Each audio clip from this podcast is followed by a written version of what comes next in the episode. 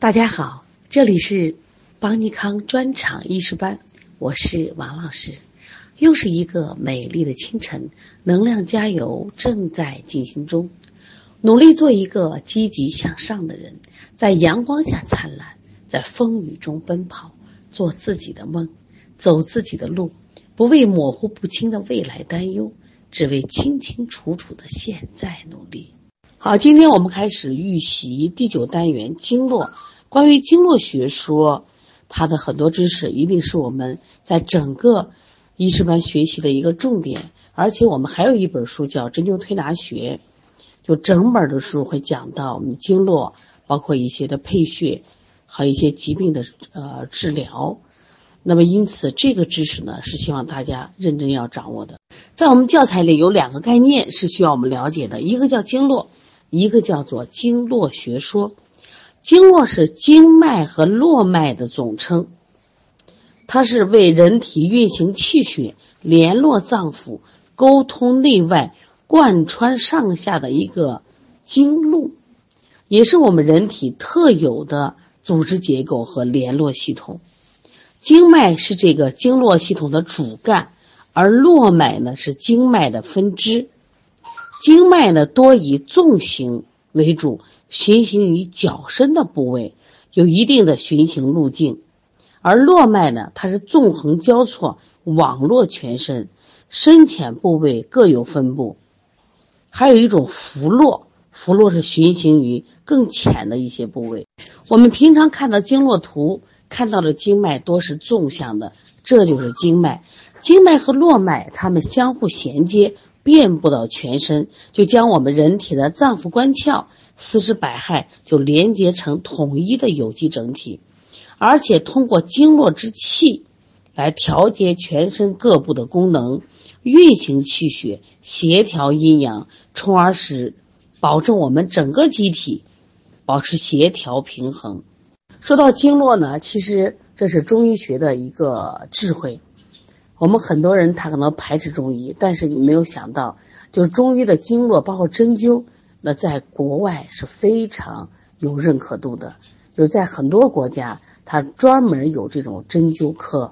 你像特别是像日本、韩国，像还有澳大利亚、加拿大，他们很多地方就有针灸科大夫的工资也相当高，而且呢，就认可度也是非常好的。还有一个概念叫经络学说，这个学说呢，就是。我们中医学体系的一个重要部分，它专门是研究人体经络系统的生理功能、病理变化以及与脏腑、气血、津液相互关系的一个学说。这个经络学的形成呢，它也经历了两个阶段。第一个就是经络概念的产生和提出，到后来理论体系的构建。再来，我们来看一下经络系统的组成。经络系统的组成由经脉和络脉组成。经脉包括十二经脉、奇经八脉，以及附属于十二经脉的十二经别、十二经筋、十二皮部。络脉包括十五络脉和浮络、孙络。我们现在看一下经脉。经脉在我们的教材里有三部分组成，第一部分叫正经，第二部分叫奇经。第三部分是叫经别，在我们以前的认知，我们都知道正经和奇经，我们不太了解十二经别。那在今天我们都要学习一下。那么正经总共有十二条，又称十二正经，又叫十二经脉。它包括手三阳经、手三阴经、足三阳经、足三阴经。十二经是经络系统的核心。有一定的起止，有一定的循行路径，有一定的分布规律，有一定的走向和交接规律。那这些都是非常重要的啊！如果你把这些学不会，你针灸你们是没法学的。而且这些经脉与脏腑有直接的络属关系，它们不仅与脏腑有直接的属络关系，相互之间也有表里关系，各有专属的穴位。这是十二经脉的一个特点。这是我们学习的一个重点，也是考试的重点。那另外呢，我们说奇经，经常说奇经八脉，这里不是数字的七八的奇，它是奇怪的、奇特的奇。奇经八脉，它为什么是奇特的？它是十二经脉以外别道奇行的一个经脉，都有哪些呢？督脉、任脉，这我们都知道，还有冲脉、带脉、阴维脉、阳维脉、阴跷脉、阳跷脉，这个需要大家记住的啊，在我们教材里把这画下来。那么督脉、任脉、冲脉、带脉、阴维脉、阳维脉、阴跷脉、阳跷脉。总称奇经八脉，它之所以奇，是为什么？奇经跟脏腑没有直接的数络关系，相互之间也没有表里关系。刚才我们讲了十二正经，它们是与脏腑有直接的属络关系，相互之间有表里关系，但是奇经没有，这是它奇的一个特点啊。再一个，奇经八脉中，只有督脉、任脉有专属的循行路线。和专属穴位，说因此我们经常把十二经脉与任脉、督脉合称为十四经，其余六经没有这样做，是因为它没有专属的循行路线，没有专属的穴位，你明白了吗？下来我们来看一下经别，刚才讲了，我们很多人的认知里边，十二正经知道，奇经八脉也知道，但是很少了解。经别，经别是哪里来的？经别是从十二经脉别行分出的重要支脉，又称十二经别。它非常重要，因为它的主要功能是加强十二经脉中相为表里的两经之间的联系。那更进一步说，十二经别是从十二经脉别行而离入出和深入体腔的支脉。为十二经脉的最大分支，它的生理作用、它的病机变化都与十二经相一致，说因此称为别行的正经。前面我们说了，经络经络是经脉和络脉的总称，经脉多是以纵行为主，循行于较深的部位，有一定的循行路径。下来我们来讲络脉。那络脉它怎么一个分布呢？它是纵横交错，网络全身，深浅部位皆有分布。说到了浮络，循行于比较浅的部位。下来我们就来看一下络脉。络脉是从经脉中分出而遍布全身的分支，有别络、浮络和孙络之分。别络是络脉系统中较大和主要的络脉。十二正经在四肢部位各分出一支别络，再加上躯干部的任脉之络、督脉之络，还有脾之大络，又称十五别络，简称十五络。这是考试的一个重点，希望大家一定要了解。浮络是循行于人体浅表部位，而且经常浮现的一种络脉，它分布广泛，没有定位，起着沟通经脉。疏达肌表的一个作用。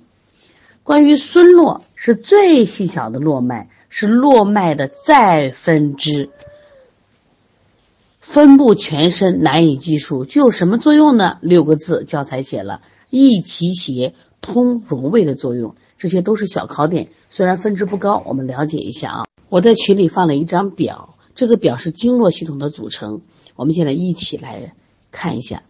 这个经络系统，我们把它简单的分为经脉和络脉，但是经脉里边的组成就非常复杂，它包括十二经脉、七经八脉、十二经脉的附属部分，然后络脉分了三个部分：十五络脉、孙络和浮络。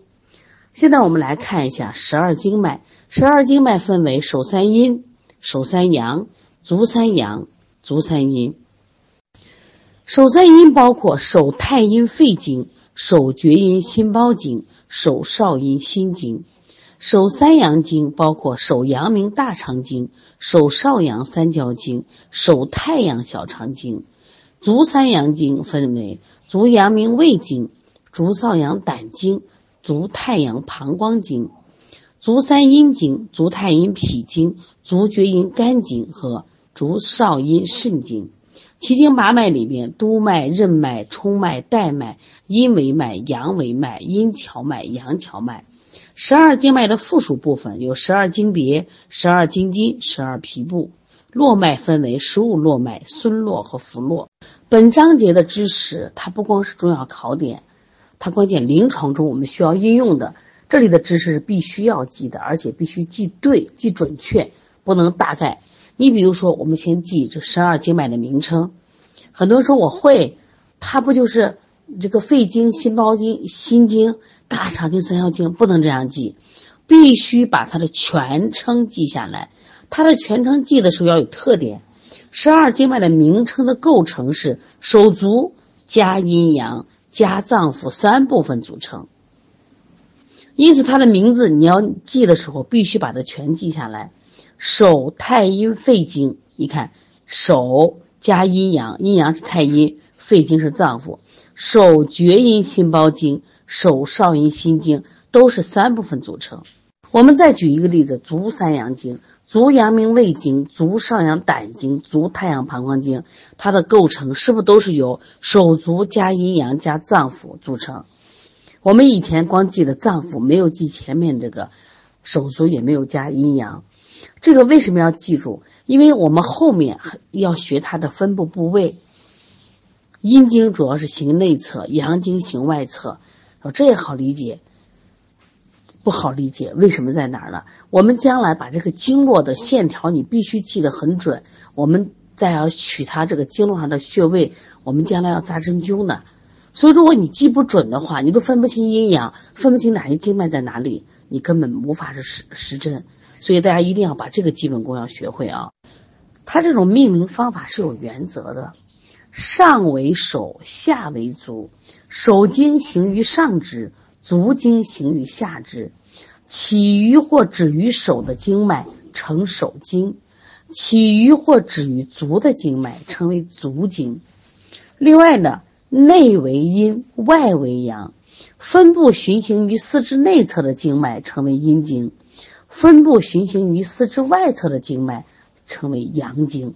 所以它怎么分的阴阳？是按它这个，你是分布在四肢内侧还是分布在四肢外侧？另外，它这个阳怎么分的？阴阳怎么分的？按照阴阳的三分法，阴分为三阴：太阴、少阴、厥阴；阳分为三阳：阳明、太阳、少阳。手足各有三阴经：太阴经、少阴经、厥阴经；手足各有三阳经：阳明经、太阳经，还有少阳经。这个一定要记住啊，反复念，反复背。另外要记得是脏属阴，腑属阳，十二经脉与六脏六腑有特定的配属关系。六阴经属脏，六阳经属腑。你像肺，它属于一个脏，它就是太阴的肺经，手太阴肺经。那么胃经，它是足阳明胃经。好，今天我们就学到这儿。因为什么？今天的知识如果学不会，明天没法学习。明天我们将要学习十二经脉的走向、交接规律，这是理解中的难点。每一届学生走到这儿的时候，就觉得哦，记不住，记不住，没有关系。那我们今天一定要记的是什么？经络系统的组成，你必须要记得啊。第二个就十二经脉的命名原则。啊，它是手足阴阳脏腑，你必须背得滚瓜烂熟，先把这个名字记熟再说。因为像明天我们还要学习它的分布的部位，这个分布也是非常重要的啊。它的交接，其实你学完以后，你就发现，原来你看到一个经络人或者经络图，它上面这个线曲曲弯弯，哎呀，你觉得就晕了。等你跟着我把它学完以后，你发现它每一条经脉都有起始，都有规律。你再去看这些经脉的时候，其实你心里都特别的清楚。比如说，它分布于四肢内侧，都是阴经，你脑子把阴经的这些经脉就出来了。如果它循行外侧，它都是阳经，然后它的起始交接部位在哪？一个经和一个经的怎么交接，你都就会了。这一下你再学针灸，你就不恐怖了啊！很多人说，哎，我特别想学习针灸，结果我害怕的很。不光是害怕扎针，关键是找不着穴位。但如果你跟着我，把这些经脉的分布规律、表里关系、气血流注次序啊，你都学会以后呢，那么学针灸也是秒杀，没有那么难。